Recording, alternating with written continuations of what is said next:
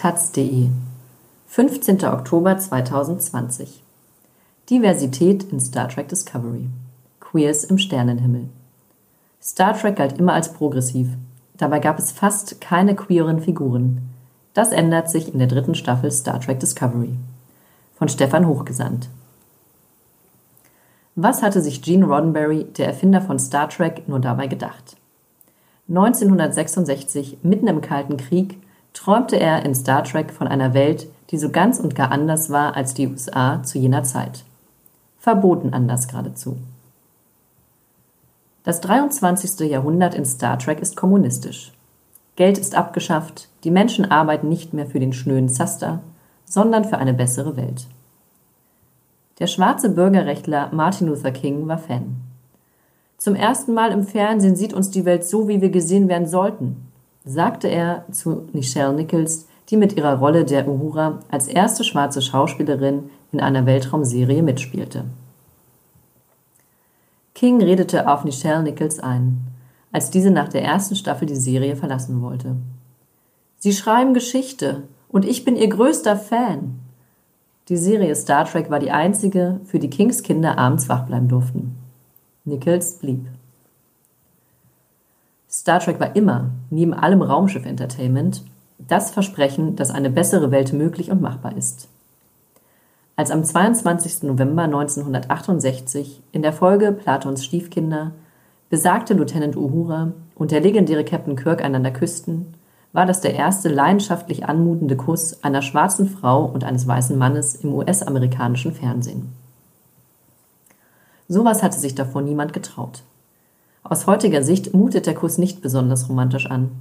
Die beiden stehen unter dem Einfluss eines außerirdischen Wesens, sind also quasi ferngesteuert. Für die damalige Zeit war das trotzdem schon ein Riesending. Immer wieder wagte sich Star Trek voran in Sachen Diversity. Der Chefingenieur der Nachfolgeserie Star Trek Das nächste Jahrhundert ist ein blinder Mann of Color, Geordie LaForge, gespielt von LeVar Burton. Doch anstatt ihn auf seine Behinderung zu reduzieren, wie man es aus anderen TV-Produktionen gewohnt war, trat er dort als gleichberechtigter Teil der Crew auf und rettet als Chefingenieur freilich des Öfteren den Arsch aller auf dem Raumschiff Enterprise.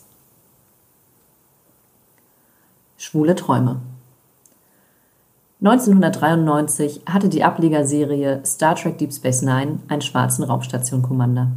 16 Jahre bevor Barack Obama US-Präsident wurde und 1995 bekam Star Trek Voyager eine weibliche Captain, Catherine Janeway. Immerhin zehn Jahre bevor Angela Merkel Bundeskanzlerin wurde. Und wer weiß, wie viele Jahre vor der ersten weiblichen US-Präsidentin. Ist das Star Trek-Universum also ein Vorbild? Progressiv in jeglicher Hinsicht? Leider nein. Queers wurden viel zu lange ausgeblendet zumal wenn man den selbstgesetzten humanistischen Standard der Serie als Messlatte ansetzt. Schwule Star Trek-Fans konnten seinerzeit vielleicht von einer Romanze zwischen Kirk und Spock träumen. Gezeigt wurde das jedoch nie. Der Original Star Trek-Serie mag man vielleicht noch zugute halten, dass sie 1969, wenige Wochen vor den New Yorker Stonewall Riots, zu Ende ging, dem Schlüsselereignis des Queer Rights Movements und gesellschaftlich also noch zu wenig Bewusstsein für die Gleichberechtigung der Queer Star war. Bei den Nachfolgeserien Das nächste Jahrhundert und Deep Space Nine aber hätte man schlauer sein können. Gibt es jeweils eine Folge, die eine gleichgeschlechtliche Liebschaft zeigt, und zwar mittels der Spezies Trill. Die Trill sind sogar für Star Trek-Verhältnisse ziemlich speziell, denn sie bestehen oft aus einem menschenähnlichen Wirtskörper und einem wurmähnlichen Wesen. Die beiden gehen eine Symbiose ein und teilen die Erinnerung des anderen. Da die Symbionten viel älter werden als die Wirte, durchwandern sie im Laufe eines Lebens verschiedene Wirtskörper. Männliche und weibliche. Sie sind also per se queer. Dieses Potenzial hat die Serie jedoch verschenkt und lediglich für ein paar ulkige Dialoge am Rande genutzt. Die zwei gezeigten Liebschaften halten nicht einmal die 40-minütigen Episoden aus da die jeweilige Partnerin nicht mit der Gender-Transformation des Trillwesens klarkommt.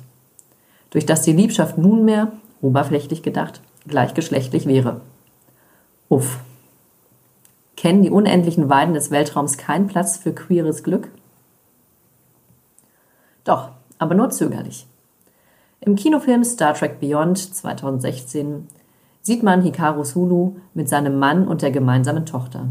Aber nur wenige Sekunden, sodass man es leichthin übersehen kann. Mutig geht anders. Eine Frage von Stolz. 2017, dann mit dem Start der Serie Star Trek Discovery, kommt endlich ein schwules Paar an Bord. Chefingenieur Paul Stamets und Chefarzt Hugh Culber. Die USA haben zu dem Zeitpunkt schon seit zwei Jahren die Ehe für alle.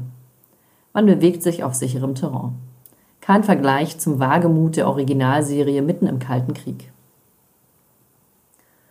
Spekulationen der Fans vor Serienbeginn, dass die weibliche Hauptfigur, die den üblicherweise männlich konnotierten Namen Michael trägt, trans sein könnte, erfüllen sich nicht.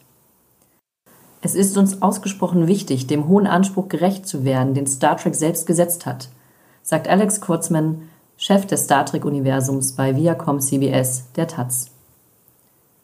Das ist auch eine Frage von Stolz. Star Trek soll möglichst alle Menschen repräsentieren. Wir sind sehr stolz auf unser schwules Paar in Star Trek Discovery. Und wir sind immer auf der Suche, so viel Repräsentation zu ermöglichen, wie es nur geht. Was wie eine hohle Phrase klingen könnte, scheint Alex Kurzman jetzt ernst zu meinen. In der dritten Staffel Star Trek Discovery, die in Deutschland heute auf Netflix startet, lernen wir gleich zwei neue queere Charaktere kennen. Ian Alexander, ein 19-jähriger Transmann, manchen bekannt aus der Mystery-Drama-Serie The OA, spielt den Trans Trill Grey. Endlich scheint das queere Potenzial der Trill in Star Trek genutzt zu werden. Blue Del Barrio identifiziert sich selbst als nicht-binär und spielt in Discovery fortan die nicht-binäre Figur namens Adera, die wohl Freundschaft schließt mit besagtem schwulen Paar an Bord der Discovery. Das bietet viel Potenzial, auch über diese beiden etwas mehr zu erfahren, als dass sie die Oper lieben. Die erste Staffel Discovery war übertrieben rasant geschnitten. In der zweiten Staffel nahm man sich etwas mehr Zeit für Charaktermomente. Davon soll es hoffentlich noch mehr geben. Dass das Team hinter der Serie nun gleich zwei neue queere Charaktere bringt, weist darauf hin, dass sie es wirklich ernst meinen und nicht nur alibihaft eine Figur am Rande installieren. Repräsentation ist nicht alles. Die Chance, die neue Staffel als Presse vorab zu sehen, gab es nicht. Deswegen ist noch wenig über die neue Staffel bekannt. Beispielsweise, wie viel Raum die beiden queeren Figuren einnehmen werden und welche Inhalte sie transportieren sollen. Denn, wie wir wissen, ist Repräsentation nicht alles. Manchmal braucht es HeldInnen. Blue Del Barrio jedoch zeigt sich optimistisch im Gespräch mit US-Queer-AktivistInnen der NGO GLAD. Viele sagen, sie hätten das Wort nicht-binär noch nie gehört und zweifeln deshalb an seinem Sinngehalt. Viele meinen auch, persönlich niemanden zu kennen, der trans wäre. Da startet das Problem, das zu Diskriminierung und Gewalt gegen Transmenschen führt. Seit ich acht war, wusste ich, dass ich anders bin. Bezüglich der relativ hohen Suizidversuchsrate von Trans-Teenagern sagt Blue Del Barrio, Viele Transgender stehen das nicht durch. Das ist nichts, was wir erstmal auf unsere To-Do-Liste schreiben könnten. Wir brauchen sofortige Aktion. Viel zu lange hat Star Trek die Queerness getrost auf die To-Do-Liste geschrieben, während Generationen von Queers ein Hoffnungsfunkeln am Sternhimmel gesucht und gebraucht hätten. Jetzt hat Star Trek die Chance, ein halbes Jahrhundert Schweigen gut zu machen.